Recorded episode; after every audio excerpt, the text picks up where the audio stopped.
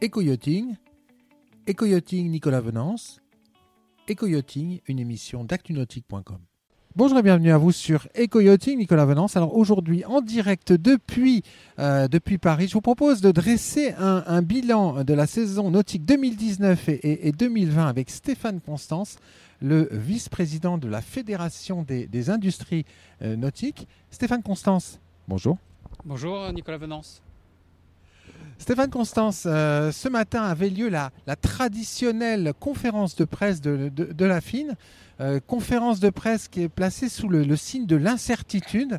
Euh, alors, on, vous allez nous parler un petit peu de ce qui s'est passé. Mais il y a une première chose qui est positive et il ne faut pas passer à côté, c'est l'année 2019 que l'on a vécu, la saison qui s'est terminée.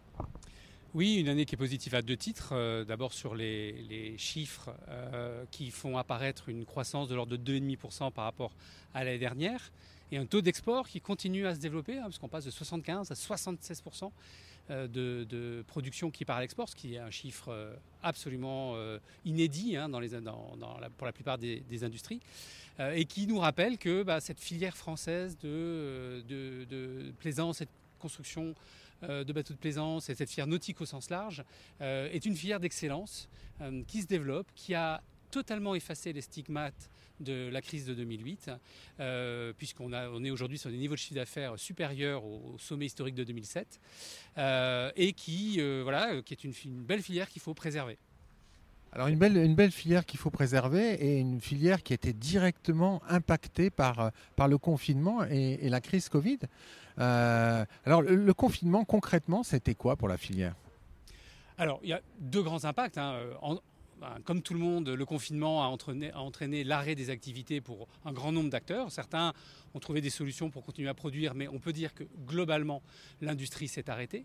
Euh, et, l'autre élément, c'est les restrictions sur les transports et les déplacements qui font que bah, la clientèle française et a fortiori la clientèle étrangère n'a pas pu pratiquer. Il y avait également des restrictions sur la pratique, euh, n'a pas pu pratiquer. Et donc euh, l'impact, il est de deux mois, deux mois et demi totalement blanc en, termes d'activité. Et ça se prolonge aujourd'hui bah, dans des difficultés de déplacement, notamment pour les clientèles étrangères, des contraintes sur la production, hein, des, la mise en œuvre des mesures de prévention sanitaire qui font que bah, la productivité euh, s'en trouve un peu dégradée et les coûts de production euh, euh, augmentent, augmentent, légèrement. Alors entre le, la mi-mai et, la fin août, vous indiquez ce matin, divine surprise, la saison nautique française. Oui, divine surprise, parce qu'il y avait une grande incertitude sur rattrapage ou pas, comment les gens vont se positionner par rapport à la pratique nautique. et dès que les contraintes sur les déplacements euh, et sur la pratique nautique d'ailleurs euh, ont été levées, euh, la pratique est repartie fort et très rapidement. je disais ce matin qu'il y avait trois, trois, trois, caractéristiques dans cette saison, cet été 2020. le premier, c'est son étalement. Hein, c'est reparti très tôt.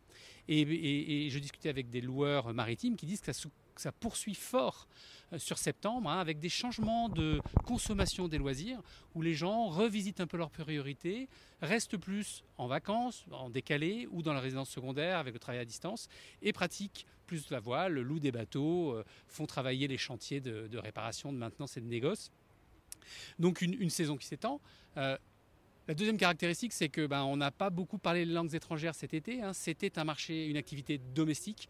Euh, typiquement, euh, on estime que c'est à peu près deux tiers, 70% de la location, par exemple, qui se fait auprès de clients étrangers. Cette année, c'était quasi exclusivement des clients français, mais qui ont compensé euh, la baisse de, fréquentation des étrangers.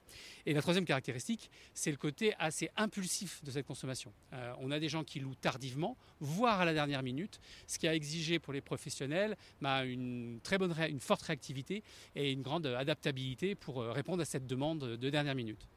Euh, en synthèse, quels sont les professionnels qui ont plutôt tiré euh, leur épingle du jeu de cette saison estivale 2020 et ceux pour lesquels c'est dur?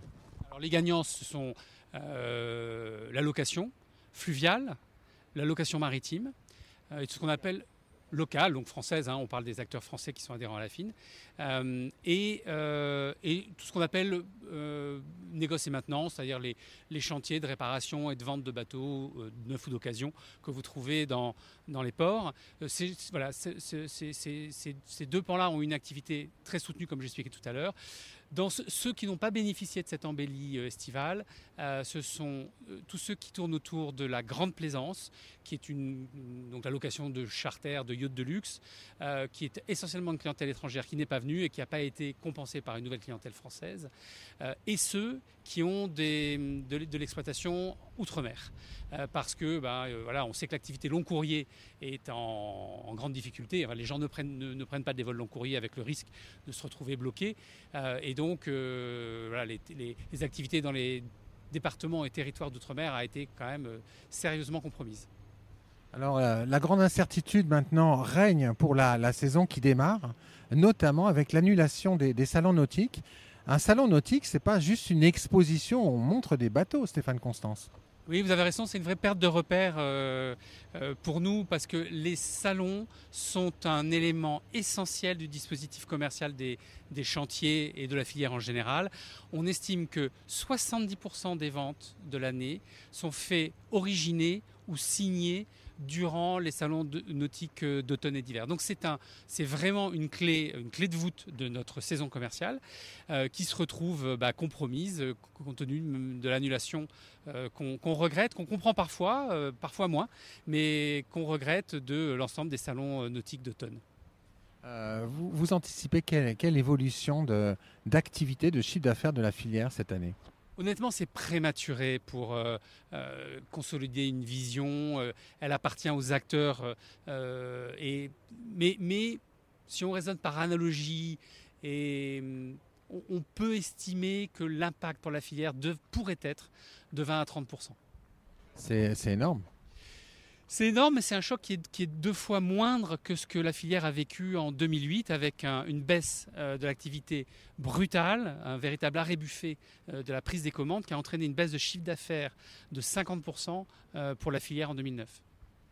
Euh, en conclusion, est-ce qu'on peut dire que le Salon nautique de Paris porte énormément d'espoir et ça devient une priorité indispensable de la filière nautique française? Oui, vous avez raison Nicolas. C'est euh, la conclusion de, euh, de ces points. C'est il est essentiel que nous réunions euh, tous les meilleurs efforts et toute notre créativité pour euh, sauver le nautique de Paris, euh, qui, bah, s'il si, si, si se tient, bah, permettra de renouer avec, le, avec la clientèle et de donner à la filière une, une occasion de, bah, de conclure des ventes, de, de reprendre contact avec son, sa clientèle traditionnelle.